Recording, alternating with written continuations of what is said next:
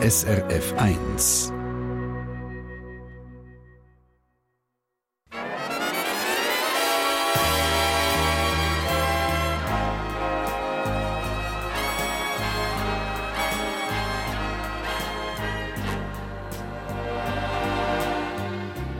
Persönlich.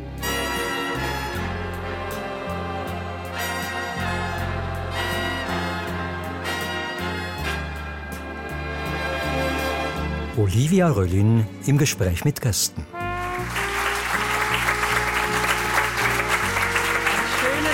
Sonntagmorgen und herzlich willkommen hier beim persönlich aus dem Hotel Schützen Rheinfelden. Schön sind Sie mit dabei für die Stunde mit zwei umtriebigen Persönlichkeiten, die im Leben immer ihren ganz eigenen Weg gegangen sind. Das ist Monika Walser. Sie ist 57 und sie sagt, sie möchte keinen Tag jünger sein, als sie ist. Früher hat sie sich als schwarzes Schaf bezeichnet und heute führt sie erfolgreich die Aargauer Lederwarenmanufaktur DCD und hat die sogar vor dem Konkurs gerettet. Sie lebt mit ihrem Mann und ihrer Hündin Luffa im Kanton Zug.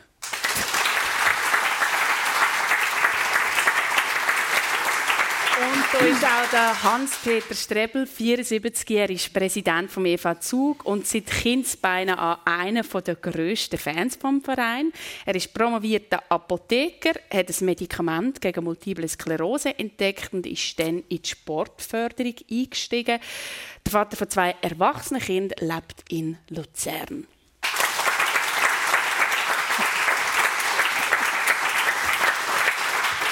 Monika, du hast mir diese Woche angerufen und gesagt, Olivia, ich möchte am Sonntag auf unseren eigenen Möbel sitzen. Wer muss ich da fragen?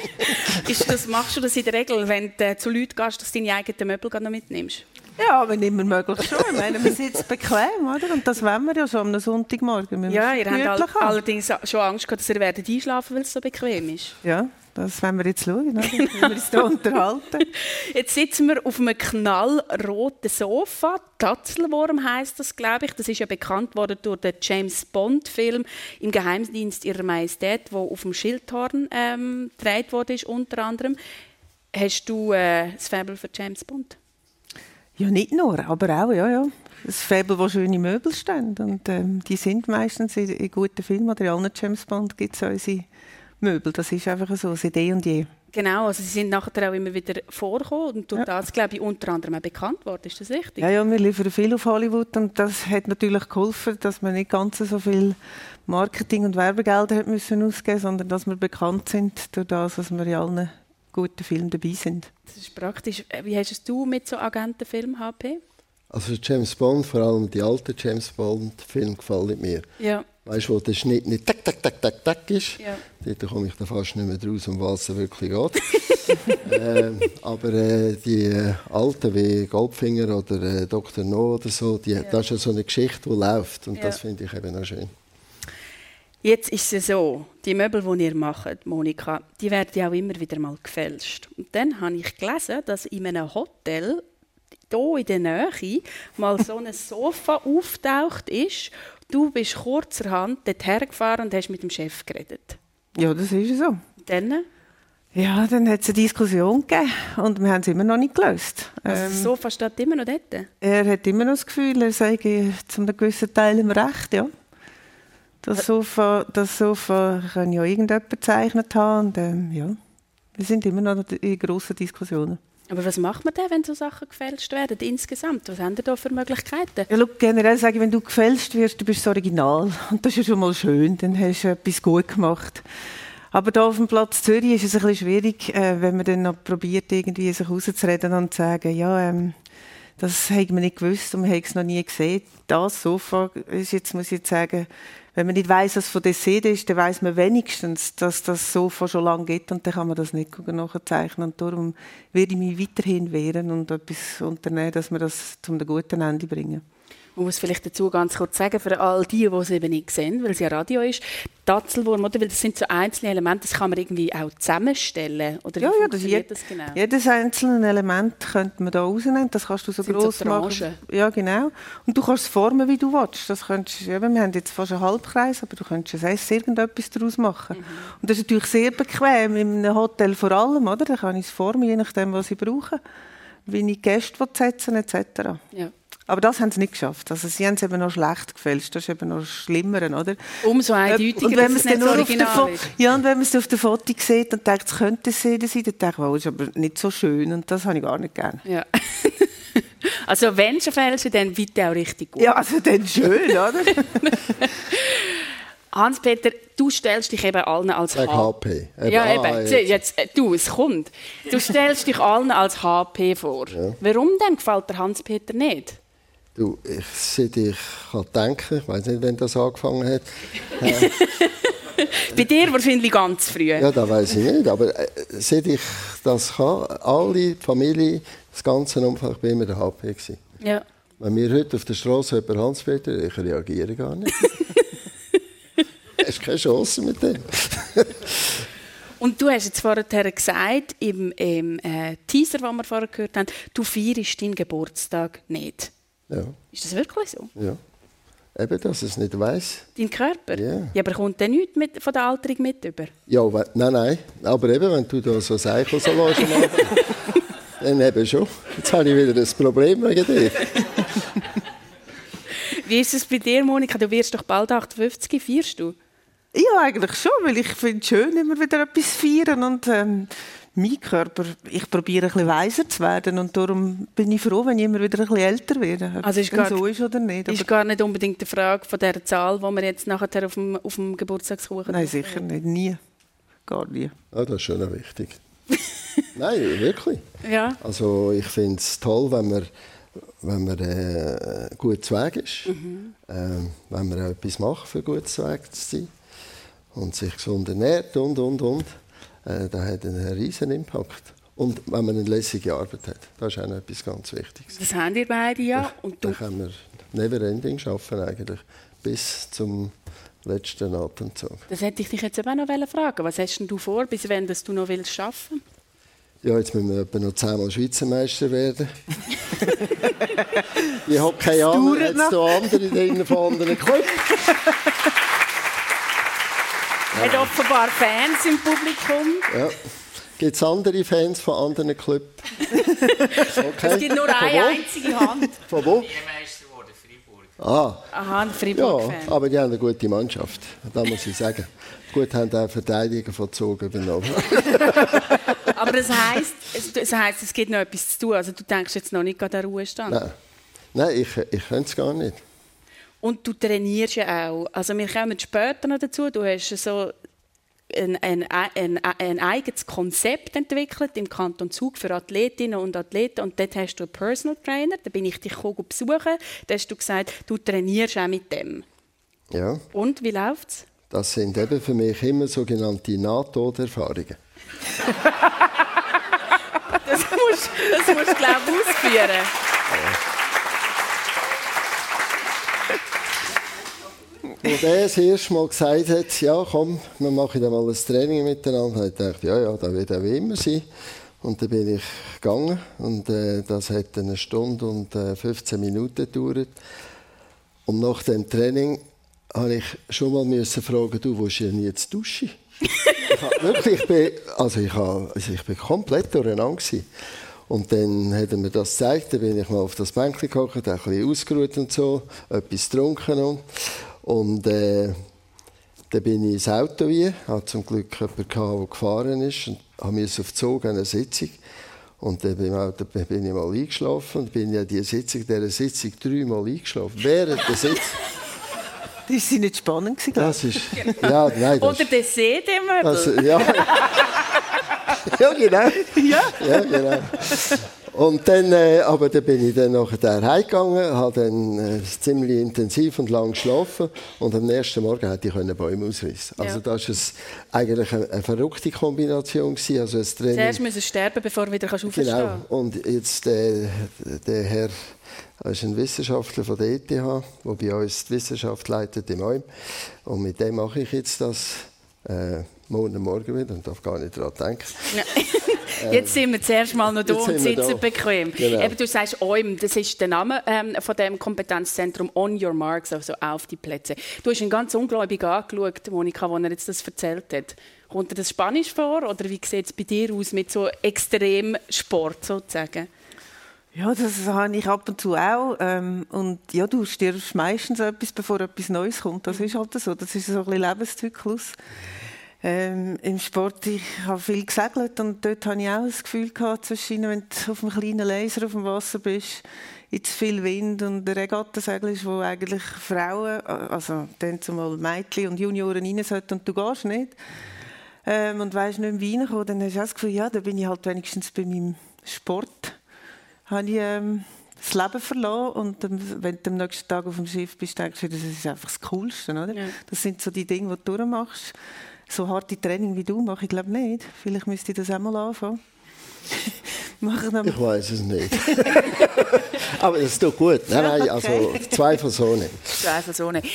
Jetzt gehen wir doch mal ein bisschen in die Kindheit zurück. Schauen wir doch mal, wie ihr dort hergekommen sind, wo ihr, wo ihr heute sind. Äh, ihr seid beide im Kanton Aargau aufgewachsen, Monika in Sur, der HP in Muri. Du, HP, bist dort in einem Haus ähm, aufgewachsen, wo eine Apotheke dazugehört. Dein Vater war Apotheker. gewesen. Das hat damals bedeutet, dass man offenbar 24 Stunden eigentlich einfach auf Abruf war. Ja. Wie ist das so gewesen? Weißt du, auch so eine Kindheit auch im Zeichen von der Krankheit? Also eben, wir haben über, äh, oberhalb von der Apotheke gewohnt und da ist einfach bei jedem Essen hat's geläutet oder äh, hast einfach immer müssen gehen. Das ist, äh, das ist schon nicht ganz so einfach, das ist so. Aber äh, das war so der Lebenszyklus äh, dazu mal, äh, eben, dass der, der Vater einfach immer hat müssen gehen. Als ich die Apotheke übernahm am Anfang, äh, die ersten äh, Jahre bin ich alleine gewesen und hatte dann auch permanent Dienst gehabt. Das ist Du hast dort auch schon Familie gehabt. ja genau. Dort hatte ich Anfang äh, zwei Kinder gehabt. und äh, ja, dann ist so das erste Nattel auf den Markt gekommen, wo dann einem eine gewisse Freiheit gegeben dass man auch außer Haus gehen und gleich Dienst Gleiche machen Bindung, hä? Aber da Nattel, da war so eine Kiste, mhm. 12 Kilo schwer. Ich habe so einen Rucksack konstruiert, also ich mit dem Keim konnte in den Wald laufen. Mit- ja, tragen, da, da kommst du Vögel über, oder? Und, äh, das hat, aber mindestens hat man da können gehen. Man können äh, in den Wald bröteln und so weiter. Und hat, das hat eine gewisse Freiheit gegeben. Und dann später habe ich dann aber äh, können, äh, Apotheker anstellen und dann hat man sich aus abgetauscht und das ist dann viel besser geworden. Jetzt bist du mir aber gerade schon wieder, in, du bist schon wieder älter, oder? Jetzt bist du mir gerade aus Ja. dieser Kindheit rausgehüpft. Ja, du mich, hast würde jetzt, mich würde jetzt noch rasch interessieren, wie ist das für dich gewesen? Weißt, hat dich das beeinflusst, dass du oberhalb von so einer Apotheke aufgewachsen bist und eben immer Krankheit rundherum war? Nein, glaube es nicht. Nein, nein, ich habe, also wir sind fünf Kinder in der Familie. Ähm, ich bin in der Mitte, ich sage jetzt nicht die goldene Mitte, einfach in der Mitte gewesen. Und zwar in der Mitte so, dass es vier, fünf Jahre nach oben und vier, fünf Jahre nach unten war. So bist du in gewissen Alterssegmenten bist du eigentlich ein Einzelkind gewesen. Ähm, aber ich habe zum älteren Bruder habe ich immer sehr ein, äh, eine, enge, eine enge Beziehung gehabt. Äh, er hat mir später, das habe mich dann nur schwach erinnern, wenn er zu mir gesagt hat, ich gehe jetzt auf Afrika, dann habe ich auf der Stelle auf Brüllen. Also das ist gerade zack. ja, ich mag mich auch da äh, so schwach erinnern, wenn er mir es erzählt Weil du hat. den so gerne gehabt hast, Ja. oder, oder gerne hast, ja. Ja, ja. Und dann hast du ja ein extrem gutes, eben der Vater ist viel weg und du hast aber offenbar ein extrem gutes Verhältnis mit deiner Großmutter gehabt. ja, sehr. dort. Was ist das für eine Frau gewesen? Ja, eine taffe Frau, die hat sehr klare Leitlinien vorgegeben, aber äh, sehr, sehr, sehr menschlich und ich habe, viel bei ihr äh, verbracht. Zeit äh, auch ein Zeitchen dort gewohnt. Auch. Und sie hat mir erzählt, immer am Morgen um 1 ich zu ihr ins Bett gekommen, äh. Nach 10 Minuten hat sie mich zurücktragen da habe ich aber das, da mag ich mir, da hat sie mir erzählt. Ja. Äh, da, ich mag, ich, wahrscheinlich habe ich Schlaf gewandelt, ich weiß nicht. ich mag mich da nicht erinnern. Aber nein, es war sehr schön gewesen. Sie hat äh, äh, einem viel geholfen in Leben innen. und sie hat ein, ähm, äh, wie sagt man dem, eine Hausangestellte. Sagt man dem heute auch noch so? Ich weiß nicht. Oder ist das Gender nicht korrekt? Okay. Äh, und die hat, hat ein Glättezimmer gehabt und die hat unglaublich Geschichten erzählen. Da bin ich mich im Schneidersitz in die Ecke von dem äh, Glättitisch gehockt und da hat die eine Geschichte geheißen Rosa von Tannenburg. Da kennt wahrscheinlich niemand. Oder kennt das jemand? Ah ja, eben. Ja, ich auch nicht mehr. Ich muss sagen, schauen.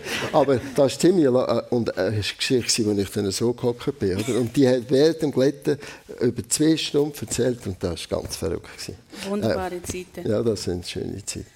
Du, Monika, hast auch ganz ein gutes und spezielles Verhältnis gehabt, zu deiner Großmutter. Ja, meine Grossi, das war ähm, sehr wichtig. Gewesen. Meine Eltern haben beide immer gearbeitet. Und sie war ganz in der Nähe von uns. Gewesen. Und dann ähm, bin ich viel bei ihr. Gewesen. Äh, ein bisschen ähnlich wie du, aber ich glaube auch zu ihr ins Bett. Da mag ich mich auch noch erinnern. Das hat sie nicht so lässig gefunden. Sie haben auch wieder rüber da und ich habe ihr gelernt, nein, mit ihr ganz viele Sachen gemacht. Ja. Das ist, ähm, das war ganz eine lässige Beziehung immer. Was war denn das für eine Frau? Gewesen? Weißt du, dass die dir das auch so viel gegeben hat? Also, sie hat natürlich immer Zeit für mich. Sie war immer da und ähm, dort habe ich mir Sachen dürfen, die ich daheim nicht durfte. Oder? Da habe ich mal Fernsehen schauen oder irgendwelche Sachen machen, die ich sonst nicht unbedingt können. Ja. Und äh, wie es Grossi, oder? bei einem Grossi ist das so. Da darfst du ein bisschen mehr. Aber äh, sie, hat, sie hat vor allem auch viele Sachen immer mit mir gemacht. Bei dir, HP, weißt, wenn du so sagst, eben beim, äh, beim Grossi hast du dort so schön ruhig die Geschichte zugelassen. Es gibt ja auch noch den anderen HP, der dann, äh, fern, äh, dann Eishockey schaut und dann daheim so hässlich wird, dass er den Stuhl kaputt macht. Oh, wer weiß, ist es ist der DC der Stuhl? den kannst du nicht kaputt machen. Ah, den kannst du nicht kaputt machen, okay. Ja, ja. Nein, ich bin dort sehr Fan von der kanadischen Hockey-Nationalmannschaft. Und das habe ich immer dürfen am Fernsehen schauen. Und eins, was ein Goal gemacht haben, habe ich den Klaviersch, geht durch die Klavierschule mit drei Beinen, oder? Habe ich den so vor lauter Freude den Boden getatscht und dann hat sie gerade ein Bein abgejagt und dann habe ich einfach ein Zeitchen nicht mehr Hockey schauen Aber das gibt man dir heute eigentlich gar nicht so. Hast du so geruhigt oder sieht man dir das von außen einfach nicht an, dass du auch wirklich kannst impulsiv sein Hm.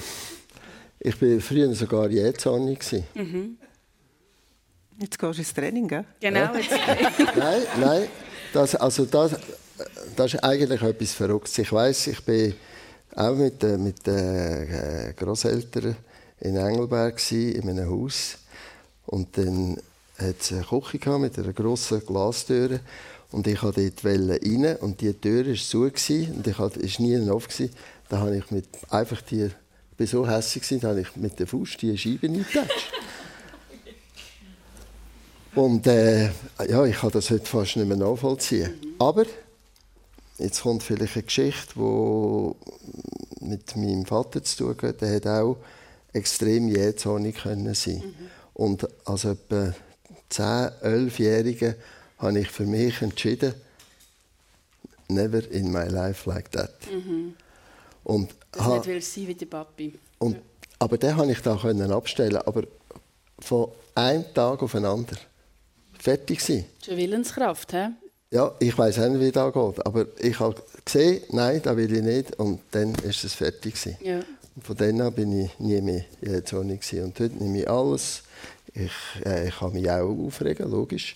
Aber äh, nicht so, dass ich weiß der Teufel was mache, sondern äh, appropriieren. Wie sagt man dem? Äh, jetzt finde ich das Wort nicht. Ähm, den Umständen entsprechend auch reagieren. Ja. Nicht sein wie der Vater. Bei dir ist das ganz anders, Monika. Gell? Der Vater war das grosse Vorbild. Du wolltest immer sein wie der Papi. Warum? Ah, weil das cool war. Ähm, hatte ja eine Garage und dann unter die Auto legen. Und der Papi war immer der Held. Und ich wollte sein wie der Papi. Also ich bin so weit gegangen, dass ich gesagt habe, ich sehe nicht so gut, weil der Papi die Brille angehabt Und der Augenarzt hat irgendwie gefunden, das kann gar nicht sein, du erzählst so komisches Zeug. Aber ich wollte das heisst, du gleichst ein Papi und siehst aus wie der Papi. Und ja, habe es irgendwie bis zum heutigen Tag nicht geschafft.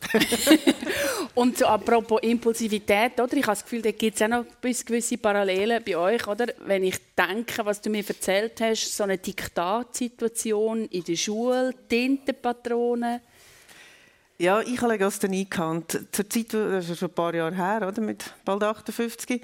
Und da hast du noch nicht gewusst, was das ist und dass das gibt. Und CH, CK, DB 89, 98 ist für einen Legastheniker immer das Gleiche. Und du kannst üben, wie du willst.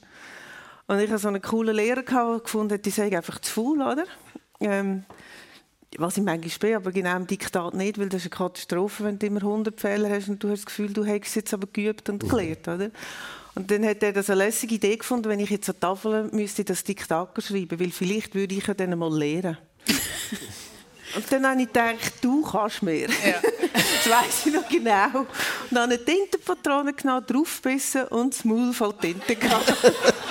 Damit habe ich nie mehr Tafeln Und bin befreit. Gewusst wie? Ja, ja, als Idee habe ich immer genug. Aber irgendwann ist es ja deine Eltern, glaube ich, ein zu viel geworden mit dir. Dann haben sie gefunden, jetzt gehst du in ein Internat, dann bist du in die Westschweiz, in ein Nonneninternat gegangen, genau. gell? Genau. Und dann hast du das Gefühl gehabt, das wäre eigentlich auch noch ein Weg. Nein, Moment, Moment. Zuerst habe ich also schon rebelliert. So einfach geht es dir nicht. das ist ein Internat mit, mit ähm, Nonnen, mit Klosterfrauen. Mhm. Und das ist eigentlich, am Anfang habe ich gefunden, das ist das allerletzte, was mir jetzt passiert. Das kann jetzt nicht sein. Und ich, bin, ich habe die meiste Zeit damit verbracht, herauszufinden, wie ich abhauen könnte. Frag mich nicht, wohin. Ich habe einfach gewusst, irgendwo auf den Zug dort und dann schauen wir dann weiter.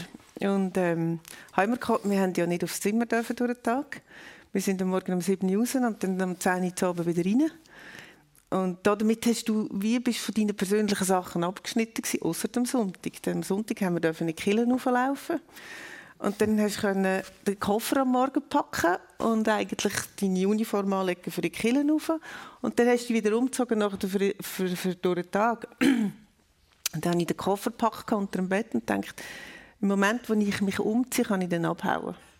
Dann habe ich das irgendwie so ungeschickt gemacht, dass das alle herausgefunden haben, inklusive meine Mutter ist vor der Tür gestanden. ja. Und das Lässige war noch, da hatte ich kein Zimmer mehr, da musste ich in einen Schlafsaal. Müssen.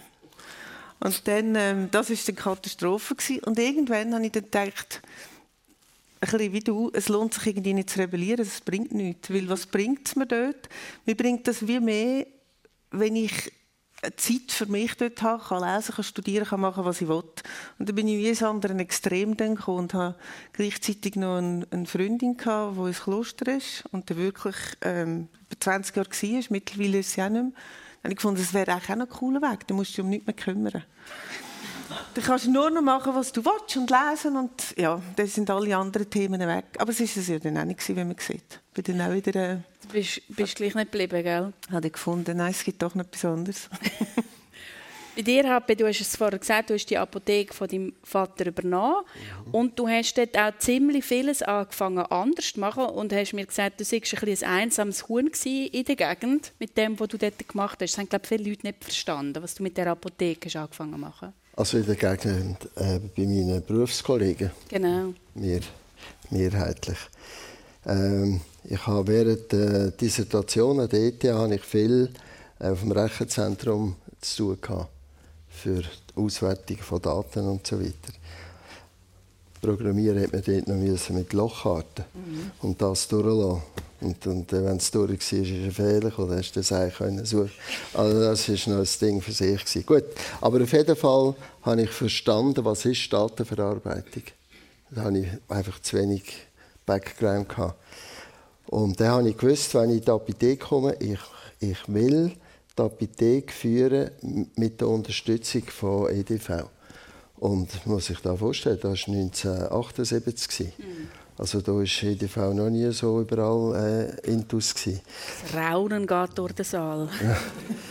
Und äh, ich habe dann äh, mit einem Programmierer zusammen äh, angefangen zu überlegen und zu schauen, okay, wie tun wir jetzt da machen in der Apotheke. Und zwar mit einem Programmierer, der bei mir war den ganzen Tag. Er hat mit mir müssen eigentlich zusammen arbeiten. Und das ist extrem, wie gut eine Software rauskommt. Wenn nicht einer auf dem Bürostuhl programmieren, der keine Ahnung hat, was ich eigentlich meine.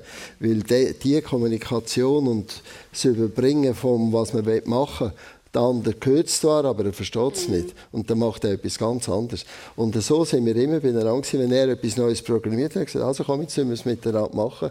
Und dann hat er selber gesagt, nein, so geht das nicht. Und, und, und dann sind wir dann wirklich weitergekommen und haben dann äh, eigentlich ein super System können entwickeln da ist dann so weit gegangen, dass wir am Schluss einen, einen Roboter hatten, der Medikamente selber versorgt hat und selber wieder einen Point of Sale gebracht hat. Und ja, das war einfach eine Administration in der Apotheke, die einem mehr Zeit hatte, sich mit dem Patienten zu befassen. Und da ist eine grosse Anzahl von meinen Berufskollegen, die haben das Gefühl gehabt, das zerstört den Beruf. Mhm. Und das habe ich nie verstanden. Ich habe gesagt, ja, also kann doch nicht sein, wenn ich jetzt Krankenkassenabrechnung von Hand muss einschreiben oder der Computer macht das. Was, was, was, soll das? Das hat doch nichts mit dem Beruf zu tun. Aber das war das halt ein äh, Generationsding. Das war ganz verrückt, der, der Gegenwind. Aber am Schluss ist es so gewesen, die, die das dann später nicht gemacht haben, das sind die, die dann eingegangen sind. Ja. Also das ist dann nachher die Umkehrung, oder? Und mehr Zeit für die Patienten, hast du jetzt gesagt, oder für die, für die ähm, Kunden, die dort vorbeikommen. Und dort ist ja dann auch etwas ganz Entscheidendes passiert in deinem Leben in dieser Apotheke. Es ist jemand vorbeigekommen mit einer Pulverdose. Mhm. Ja, genau. Äh, ja, das ist eine, äh, eine längere Story. Also müssen wir da 14 Tage da bleiben, aber wir machen sie jetzt kurz. ähm, so viel Zeit haben wir tatsächlich nicht, ja. Das war ein, äh, ein, ein Patient, der unter Psoriasis, Schuppenflechten gelitten hat. Und der kam mit dieser Pulverdose und hat mir gesagt, er habe das von einem deutschen Heilpraktiker äh, bekommen. Und wenn er das einnimmt, dann merken, dass an der Haut etwas passiert, aber können es höchstens eine Woche ein im Bauch über und Krämpfe und so, das ging gar nicht. Ob ich nicht einmal schauen kann, ob wir das besser verträglich machen können. Und dann, äh, einfach nur, dass ihr da wisst, das passiert in der Apotheke vielleicht alle 14 Tage. Dass irgendjemand kommt, der irgendwo war, im Busch oder in, in, in China oder in, wo etwas bringt und sagt, da ist es dann. Oder? Und bis dato habe ich immer gesagt, nein. In dem Fall habe ich gesagt, okay, also schaue ich das mal an. Wieso ich den Entscheid getroffen habe, ist mir nicht bewusst. Das ist, eben, das ist etwas, wo ich immer sage, hm, hat das mit Spiritualität zu tun, wenn ich an das denke. Gut, also, ich bin dann an die TTH gegangen, zu meinem Doktorvater, und habe ihn gebeten, äh, das einmal zu analysieren. Und dann hat er das gemacht. Und dann ist das Resultat bekommen, da sind etwa 23 verschiedene Substanzen in Pulver drin. Teil sogar toxische Sachen. Da habe ich gedacht, leck mir nicht, wer hätte denn da, da gemacht? Aber da hat er mir nie gesagt, wer es war.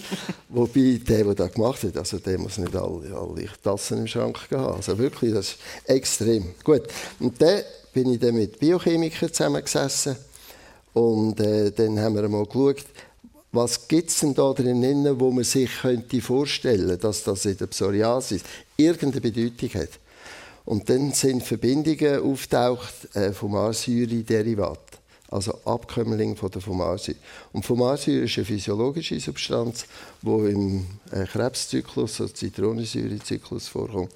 Und dort weiss man, dass bei den Psoriatikern der Umsatz relativ äh, erhöht ist. Äh, haben sie gesagt, vielleicht bremst das irgendetwas. Aber eben, das ist nur so äh, vage gewesen. Und das Zweite war, Substanzen, die er eingesetzt hat, sind auf dem Markt gar nicht erhältlich als Pharma in pharmazeutischer Qualität. Das heißt, die sind erhältlich gewesen, äh, von der Firma Merck, aber zur Synthese. Das heißt, da hat es noch jenen Dreck drin. Also nicht also, reine Form Nicht, gar nicht reins. Ja.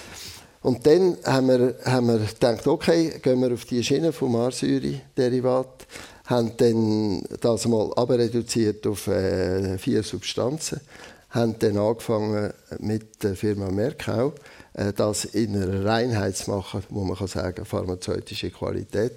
Und dann hat die ganze Forschungsarbeit angefangen mit den äh, Mäusen, mit den Ratten, mit den Hunden. schlussendlich dann auf Probanden und dann auf Patienten und so weiter. Und, äh, da hat dann alles in allem hat das äh, zehn Jahre äh, Zeit gekostet. Und dann ist das erste Medikament für die Behandlung von Psoriasis auf, auf den Markt in Deutschland. Aber eben nicht nur das. Mal, zuerst war nur das. Gewesen. Und dann, äh, wo so für, du, du gehst schnell. ja, du, Monika hat auch noch Sachen. Ja, ja, also. Also, jetzt, gehe ich, jetzt gehe ich im Schnellzug. Ist gut? Okay. Also, gut. Und, und dann äh, haben wir dort äh, natürlich können gut verkaufen weil das äh, Produkt hätte innerhalb von einem Jahr 80% Mehrdatei geholt von der systemischen Behandlung von der Psoriasis. Okay, da habe ich äh, mit meinen Kollegen besprochen, dass wir eine Forschungsgruppe zusammenstellen aus Leuten Deutschland, Österreich, Schweiz. Jetzt habe ich schnell geredet.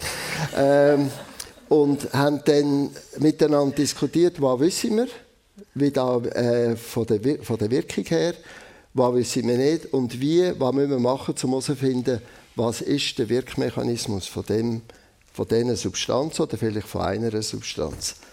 Und das hat, hat sich dann ergeben, dass wir das gesehen haben.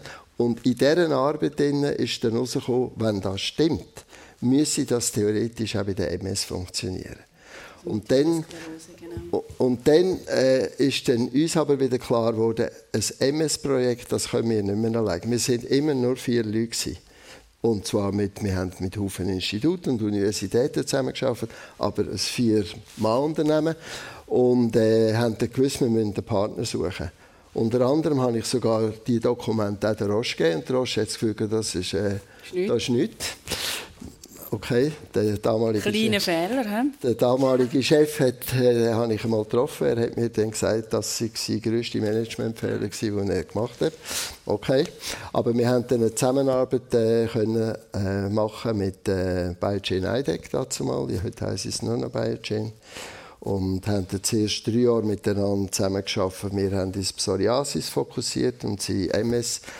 Und äh, ja, dann ist dann das losgegangen und im, im 13. ist dann äh, Zulassung erteilt worden äh, für, für das Medikament.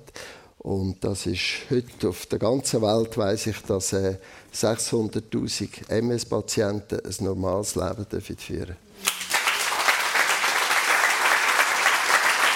ist auch etwas,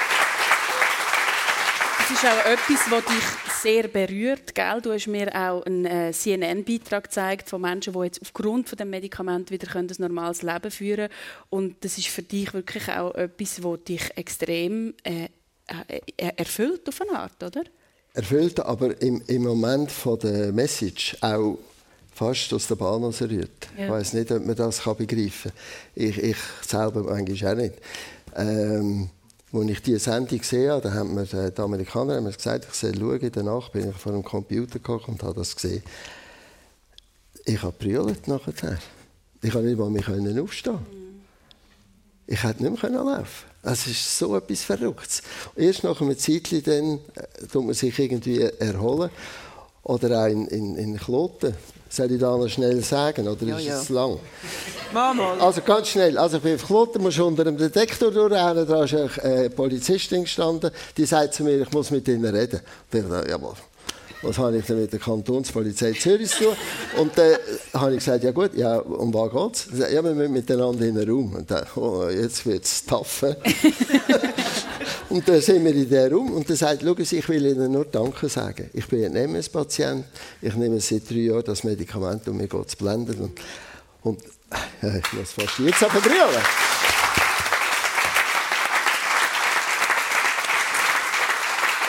Sehr schöne Geschichte hier im persönlich mit äh, Monika Walser und dem Hans-Peter Strebel, dem HP. Monika, wir sind bei dir bei der bei dem Kloster, bei meinem Kloster, bei dem Internat vorher ausgestiegen. Du bist dort eben nicht geblieben, haben wir herausgefunden. Du bist wieder retour gegangen. Dann haben deine Eltern glaub, gefunden, du sollst Damenschneiderin machen. Du hast gefunden, nein, Automech wäre das Richtige. Du bist aber dann irgendwie gleich, bist aber gleich Schneiderin geworden, hast noch das Lehrersemi gemacht und nachher bist du auf Deutschland, äh, auf die USA zum Deutsch und Französisch unterrichten. Aber hast offenbar dort kaum etwas verdient und hast müssen Büchsen zusammensammeln, dass du noch ein bisschen Geld bekommen hast. Ja, das ist klar. Ähm, äh, dann zumal schon hat man die Cans, die es gegeben hat, die Pepsi und so, oder? Das war im, äh, im 91 gewesen. Wenn du die gesammelt hast, hast du 5 Cent bekommen. Mhm. Und mir war Studiumzahl, weil ich, logisch, weil ich Schule gegeben habe. Ähm, und, aber danach brauchst du sonst noch ein bisschen Geld. Und dann ähm, bist du möglichst, willst du möglichst selbstständig sein. Wenn du die Bücher gesammelt hast um 5 Cent und zur Nacht durch das Schulzimmer gelaufen bist, dann hast du irgendwie 5 Dollar gehabt, oder? Und dort oben hast du dann für das wieder können ein Essen kaufen Also das, das tut dir gut, mhm. so Zeug zu erleben ja. und, und ja, durchzumachen. Und du hast dort auch Hunde ähm, gerettet aus Containern raus. Hast einen davon sogar nachher wieder in die Schweiz gebracht, plus hast noch einen Mann mitgenommen. Nein, nein, nein. also nicht. Die Reihenfolge ist jetzt nicht ganz so. ich habe fast einen Mann mitgenommen ähm, und mit dem Studium. Mhm haben ihn dann eben doch nicht mitgenommen. wir sind dort in der Schweiz und dann haben wir herausgefunden, dass das nicht passt. Und ja, das ist das Berühmte. Zwei Tage vor dem Hochzeit habe ich gesagt, das passt jetzt glaube ich nicht. Mhm. Ich bin dann zu meinem Vater und habe gesagt, was machst du, wenn ich nicht heirate? Und er hat gesagt, ich unterstütze dich, wenn du heiratest, aber auch wenn du nicht heiratest. Ähm, dann hat er einen Pfarrer angerufen und das mal abgesagt. Und dann hat er offensichtlich spontan gesagt, wenn meine Schwester den gleichen Mut hatte, ging es ihr besser. Also von dem her war alles besser. Und dann bin ich wieder zurück mein Studium fertig gemacht und dann ähm, bin ich an einem Container vorbei und dann hat es daraus so komisch geweißelt und da sind fünf ganz kleine, schnuckige Hunde drin gewesen. und dann habe ich mein ähm, Auto geholt und die dort rein da, damit ich die alle zum Tierarzt bringen und, und schauen, dass sie irgendwie die überleben. Und den Frechsten habe ich nachher damit heimgenommen. Also die frechst. Ja. Die hätten müssen heimfliegen. bis heute ein, ein Herz für Tiere. Du hast ja eine Hündin, ich habe gesagt, die Lufa ähm, hast du. Hast, bist du mit Tieren aufgewachsen, dass du, das so, dass du Tiere so gerne hast? Ich habe immer Freude an Tieren, ja. Das ist so. Ja, ich habe verschiedenste gehabt. Also angefangen hat sie mal ein Meersäule geschenkt bekommen. Und meine Mutter hat gar keine Freude gehabt. Dann haben wir die im Keller unten gehabt, ganz kurz. Und das hat es dann nicht überlebt. Also ich habe nicht immer nur gute Sachen gemacht. Meersäule ist dort unten irgendwie ein bisschen vereinsamt in kurzer Zeit. Neben nachher hatte ich ähm, Küngel, gehabt, grosse Küngel. Ich habe immer Tiere, Hunde. Gehabt. Ja, ich finde das etwas Schönes. Und ähm, es gibt einem auch sehr viel, ja. Was gibt dir denn deine Hund, deine Hündin? Ah, die, Im Moment vor allem der Spiegel. Sie ist so mein Spiegel, wenn ich irgendwie eine Situation habe, schaut sie mich so an, dann weiss ich, ich kann sie eigentlich fast mit ihr reden und dann sagen, um was es jetzt geht. Du lernst viel von ihr. Ja. Wenn ich nervös oder hässlich bin, dann macht sie genau das Gegenteil. Und denkst, ah ja, genau, was soll das? Das ist noch praktisch. Das ist noch wirklich, ja. Darum ist sie immer dabei. Und dein Leben, habe ich, habe ich so ein das Gefühl, als ich mich mit dem beschäftigt habe, ist irgendwie auch eine Aneinanderreihung von Anekdoten. Du hast am Anfang gesagt, eben, ist, du, du, du schaust zurück und es ist eigentlich nur glücklich, aber du hast so viele verschiedene Sachen gemacht. Du bist, ähm, hast die diagshütige Sunrise mit aufgebaut, den Stromkonzern Swissgrid mitgegründet. Dann bist eben 2014, es gibt noch andere Stationen, zählen wir jetzt mal nicht alle auf. 2014 bist du zu der Sede gekommen, eben der Lederwarenmanufaktur hier in Klingnau, und zwar in einem Moment, Moment, wo das Unternehmen quasi eine Sekunde vor dem Konkurs war. Was reizt einem an so etwas? Ja, wie immer habe ich einfach das Glück relativ früh zu verstehen, wie ich funktioniere. Und im Moment, wo etwas einfach läuft und immer gleich ist, dann muss ich mich, glaube entlassen und auf die Straße stellen. Ich brauche, ich baue auf oder ich baue um oder ich, ich treibe voran oder eben so Restrukturierungen. Und ich hatte das Glück, immer Sachen zu machen, die mich faszinieren, die ich aus Leidenschaft machen kann. Ich habe mir auch die Freiheit immer genommen, dann halt zu sagen, es geht nicht, mit allen Konsequenzen. Ich glaube, das hat dann halt auch immer, du triffst Entscheidungen und musst die Folgen davon auch tragen. Mhm. Und äh, das ist zu mir gekommen, es hat mich jemand gefragt, ob ich Lust hätte, die zu sanieren. Und ich habe das Ausmaß irgendwie noch nicht so kennt. Und habe gefunden, Schönheit, ähm, Stil, Design, ist, für das habe ich eine Affinität CD und je. Ganz ehrlich, seit meinem Grossi, der mir gelehrt hat, nein, der eben auch schon Damenschneiderin gelehrt hat. Und Gestalten finde ich immer etwas Schönes. Und dann habe ich gefunden, das, das Handwerk, äh, es kann nicht sterben in der Schweiz. Handwerk in der Schweiz muss unbedingt weitergehen, das gehört in die Schweiz. Und bei der Jobin, und ich vergesse das nie, morgen um 9 Uhr ähm, hat man dann angekündigt, ich übernehme das jetzt und der andere CEO ist dann verabschiedet worden. Das ist keine lässige Situation. Und ich habe dann gedacht, ich bin jetzt irgendwie der dritte CEO innerhalb von vier Jahren, das ist jetzt auch nicht so lässig. Und dann hast du der Belegschaft da gesehen und irgendwie gedacht, ja nein, jetzt kommt schon wieder so eine. Ja, und jetzt, was schwätzt jetzt die? Die hat auch noch nie so etwas gemacht, die hat auch keinen Plan, was sie jetzt wieder will, oder? Und ich bin dort und gedacht, ähm, probier ruhig zu sein, nicht gerade schon zu viel Leidenschaft und Action am ersten Tag. Lass mal zwei, drei Monate zu zum Lehren. Und ich habe dann nach zwei Stunden gemerkt, dass das unmöglich geht. Wenn ich, wenn ich länger zugeschaut hätte, hat es wirklich nicht mehr gegeben. Also das war eine Sache von zwei Stunden, wo ich mich entscheiden musste, das machen wir nicht, machen wir nicht. Weil man kann nicht Luxussachen machen ähm, in der Werbeabteilung, wenn man fast Löhne zahlen kann. Yeah. Und es ist wirklich so gewesen, ich meine, wir haben einen Abzahlungsplan gemacht mit der AHV. Gott sei Dank dürfen die ja nicht auf Konkurs betreiben, sonst wäre es nämlich nicht gegangen. Aber wir haben einen Abzahlungsplan gemacht, wir haben mit den Mitarbeitern abgemacht, wie wir die Löhne splitten. Und dann musst du nicht schöne Werbebroschüren drucken. Die haben aber mitgemacht, he? Mitarbeiter? Die Handwerker, alle, die handwerklich arbeiten, haben mitgemacht. Wir pensionieren heute Leute mit 40, 45 Jahren der Sedenzugehörigkeit. Ja. Und die haben es ausgemacht. Für die hat es sich gelohnt zu arbeiten. Für die hat es sich wirklich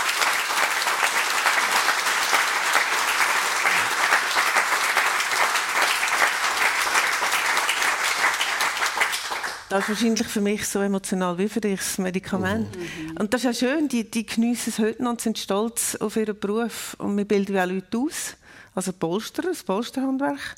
Und äh, auch jetzt wieder haben alle bestanden und es bleiben auch alle bei uns. Und das ist schon noch schön. Also das tut auch gut, oder?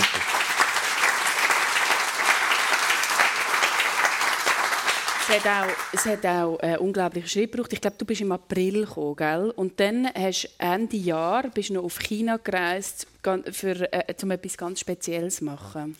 Ja, es gibt noch ganz viele spezielle Geschichten dazwischen. Aber ja, da habe ich auch ein das Glück gehabt. Wir haben wirklich, wir haben so von Monat zu Monat gehandelt und wir sind natürlich bei unseren Banken ähm, ja, in einem Status, wo wir alle halb Tag haben müssen rapportieren, was läuft. Und wir haben ja auch kein eigenes Geld, wir haben das Geld nicht mehr bekommen. Das ist direkt auf die Bank gegangen und ich habe immer jedes Mal müssen wieder belegen, warum ich etwas haben darf. Und ich muss echt sagen, ich hatte dort einen Berater gehabt, bei der Bank, der hat mir geholfen, weil er selber schon mal so einen Turnaround gemacht hat in einer anderen Firma und der hat mir immer Tricks geholfen, dass ich es schaffe. Also dann bin ich ewig dankbar, sonst gäbe es nicht mehr. Und ich habe einen coolen CFO gehabt, wo, wo man zwar gekündigt hat, als ich am 2. April angefangen habe, haben sie mir gesagt, dem haben wir den gekündigt. Und dann habe ich gesagt, nein, der geht genau dann, wenn ich finde, es geht nicht. Und jetzt bleibt er dann. Und der hat es mitgemacht und ist geblieben. Mit dem haben wir ganz viel durchgezogen. Mm. Also, und, um, und dann äh, haben wir das so ein bisschen aufgeleistet mit allen Lieferantenplänen und Abzahlungsplänen und Abmachungen. Und irgendwann habe ich gewusst, jetzt kommt der 13. Monatslohn. Und die Leute brauchen den. Die Leute rechnen mit dem. Die Leute müssen ihre Steuern zahlen. Die Handwerker, die 4'500, 5'000 Franken verdienen. Oder? Ähm, und dann habe ich äh, ein bisschen das Glück gehabt, alle unsere Kunden durchzugehen und realisiert, dass wir in China einen Kunden haben, der einen Vertrag abgemacht hat, vor meiner Zeit, für 2 Millionen. Das darf man schon sagen. Und dann hat er die Exklusivvertretung in Shenzhen. Und dann habe ich gecheckt, dass der irgendwie für knapp eine halbe Million eingekauft hat bis jetzt. Und dann habe ich das Flugbillett selber bezahlt, weil wir uns das nicht leisten konnten. Bin dort rübergeflogen, bin zu denen reinmarschiert und habe gesagt, ähm, Sie haben hier einen Exklusivvertrag und ganz viel Möbelfirmen und Fachhändler würden gerne den Vertrag übernehmen. Er muss mir jetzt eine halbe Million Bestellung geben und den Scheck jetzt den Tank geben. Und dann kann er die Exklusivität behalten und sonst muss er es einfach vergessen. Logisch ja niemand gehabt. Hm. Aber ein bisschen pokern muss man ja. Und dann Brisante ist, währenddem hat es immer das Telefon geläutet und die berühmten plus 4156 Nummern, oder? Kann nur vom Geschäft sein und irgend nach dem zigsten Mal habe ich dann abgenommen, wir hatten eine Zeitverschiebung gehabt, dann haben sie mir gesagt, Lass, du musst im Fall nicht mehr kämpfen, unser Logistiker, der liefert nicht mehr, weil er, er haltet das nicht mehr aus, auch mit dem Abzahlungsplan, er macht das nicht mehr mit. Dann hatte ich so viel Energie, gehabt, wirklich genug Energie, gehabt, alles bekommen, was ich gebraucht habe und habe denen in der Sitzung gesagt, ich muss jetzt schnell raus, ich muss jetzt in Ruhe telefonieren. Dann habe ich dem Speditionsunternehmen angerufen und gesagt, er kann sich jetzt überlegen, ob er weiter liefern will. Wenn er weiter liefern garantiere ich ihm, er kommt das Geld irgendwann, vielleicht auch von mir privat über, er das Geld über.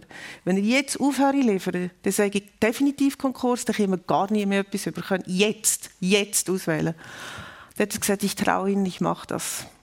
Und dann bin ich zurück in die Sitzung Und oh Wunder, die haben mir eine halbe Million Schecken entgegengewedelt. Unglaublich. so bin ich auf dem Flüger. Aber ich meine, da muss man ja auch wirklich einen Mut haben und herzustehen und überhaupt die, äh, eine Unverfrorenheit. Du hast es vorhin gesagt, es hängt wirklich auch an den Menschen, die ihr angestellt haben. Hängt es aber auch vielleicht an deiner Grundverfassung. Du hast mir gesagt, du meditierst jeden Morgen. Hat das etwas mit dem zu tun, dass du einfach auch kannst ruhig bleiben in solchen hektischen Situationen? Ja, wahrscheinlich habe ich ein bisschen die Gabe. Im Moment, je hektischer es wird oder je, je komplizierter es wird, desto ruhiger bin ich auf eine Art, ja. Mhm. Und aufgeben ist wahrscheinlich das Letzte, was ich mache. Ja. Und nochmal, die Handwerker haben das verdient und die Leute, die sind einfach wert gewesen. Und dann studierst du gar nicht, ob du das jetzt schaffst oder nicht. Du gehst davon aus, du schaffst und dann ziehst du es irgendwo auch an. Da sind wir wieder bei der Eingangsfrage, oder?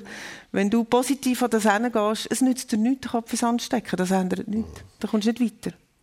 Kopf ins Anstecken, das ist ja nicht deine, deine Art, gell, HP? Wir haben es ganz am Anfang noch angesprochen. Eben, also ich meine, die, äh, die nächsten 10, 20 Jahre wirst du da jetzt noch nicht äh, ähm, wirst du, wirst du noch nicht in deinen, ähm, in deinen eigentlich verdienten Ruhestand gehen. Du hast nämlich auch noch etwas anderes aufgebaut im Kanton Zug, eben so ein Kompetenzzentrum für Athletinnen und Athleten. Hast du zuerst gefunden, ja, eigentlich müssen wir einfach ein Trainingscenter für den EVZ haben, für den EV Zug. Und dann ist, irgendwie, dann ist es irgendwie ein bisschen besonders gross geworden. dann war es nicht mehr nur für den EVZ. Gewesen. Ja, also das ist natürlich der Gedankenarbeit schon entstanden. Es hat den Ursprung beim EVZ, als ich das Präsidium übernommen habe, ist für mich äh, die Devise gewesen, nicht einfach nur Spieler einkaufen, sondern Spieler ausbilden und selber in die erste Mannschaft äh, zu integrieren. Mhm. Und heute sind wir so weit, dass 50 Prozent von unserer Mannschaft sind eigen ausgebildete Leute.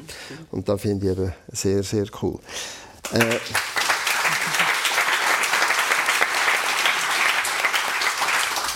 Äh, gleichzeitig äh, habe ich dann mit, äh, mit Leuten von der ETH-Abteilung Sport Kontakt aufgenommen, um ein bisschen zu schauen, ja, wenn wir jetzt auf wissenschaftlicher Basis will Athleten entwickeln was, was heisst das? Was, was braucht es für das? Und äh, wir, wir haben uns dann getroffen mehrmals und haben vor allem über das Eishockey geredet. Und dann sind andere Leute dazugekommen, wir haben diskutiert, und plötzlich hat man gesehen, was wir da machen, das hat eigentlich mit Eishockey gar nichts zu tun. Es ist grundsätzlich für den Spitzensport. Und dann ist dann das natürlich äh, das ursprüngliche Modell hätte ich noch so in der Hand haben und dann ist es dann halt zu einem äh, riesen Projekt geworden. Äh, und heute haben wir elf verschiedene Sportarten im Spitzensportbereich, wo bei uns trainieren und wo geführt wird eben von der Wissenschaft. Und das ist äh, unsere Kernkompetenz ist Athletik, Health Management, Ernährung und Forschung und Entwicklung im Dienst vom Spitzensportler. Mhm. Und innerhalb von der Mannschaft gibt es kein Mannschaftstraining, es ist jeder ein Einzelathlet. Und der wird auch immer wieder testet, dass er wirklich schön langsam zu seinem persönlichen maximalen athletischen Potenzial kann hingeführt werden Und das ist so wie du bei deinem Personal Trainer. Ja, genau, genau, genau. ja. Ihr habt ja, ihr tut ja, ihr tut ja auch jeden ähm, Einzelathlet, jede Einzelathletin dort wirklich ganz genau vermessen und monitoren und so. Hat es denn da eigentlich noch Platz für Intuition? Ja, also wenn man in der Forschung tätig ist, ist es ja never ending.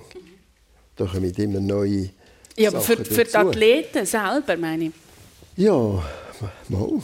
Also, schau, die, die frisch trainieren kommen, die wissen über ihren Körper relativ wenig. Das muss ich sagen. Am wenigsten haben sie eine Ahnung über die Ernährung. Das ist extrem. Was hier gegessen wird, das ist Horror. Und, und, und heute lehren sie, die Jungen schon, wir haben, in der Küche haben wir acht Jägerköche angestellt und arbeiten dort noch zwei Ernährungswissenschaftler, die mit denen zusammen die Nahrung aufbereiten, dass das sportlergerecht ist. Und eben, ich sage, da lernt man und sie lehren immer Neues wieder dazu von diesen, von diesen Sachen, die wir entwickeln. Und das ist, das ist so irrsinnig schön. Das sehen, das sagt jeder. Äh, am Anfang eben, ist es bei uns zum Beispiel die Hockeymannschaft Und wenn es einen Auswärtsmatch geht, ich weiß, du bist in Stress. er, schaut schon, er schaut schon auf meine Uhr. Ja, äh, wenn wir einen Auswärtsmatch gegangen sind, haben wir normalerweise Essen vom äh, Gastclub äh, bekommen. Da wollen unsere Spieler nicht mehr. Machen wir nicht mehr mit. Wir müssen das Catering machen. Und heute äh, habe ich noch eine Catering-Organisation. ja enden wir doch mit, de, mit dieser Einsicht, äh, immer etwas Neues auch lernen von beiden, Monika Walser, Chefin des CD und dem HP Strebel, Präsident vom EVZ. Danke viel, viel mal, sind ihr da gewesen. Das ist persönlich gewesen, aus dem Hotel Schütze in Rheinfelden. Ich freue mich, dass ihr dabei sind. Ich wünsche euch allen einen wunderschönen Sonntag und vor allem einen guten Sommerabschluss. Vielen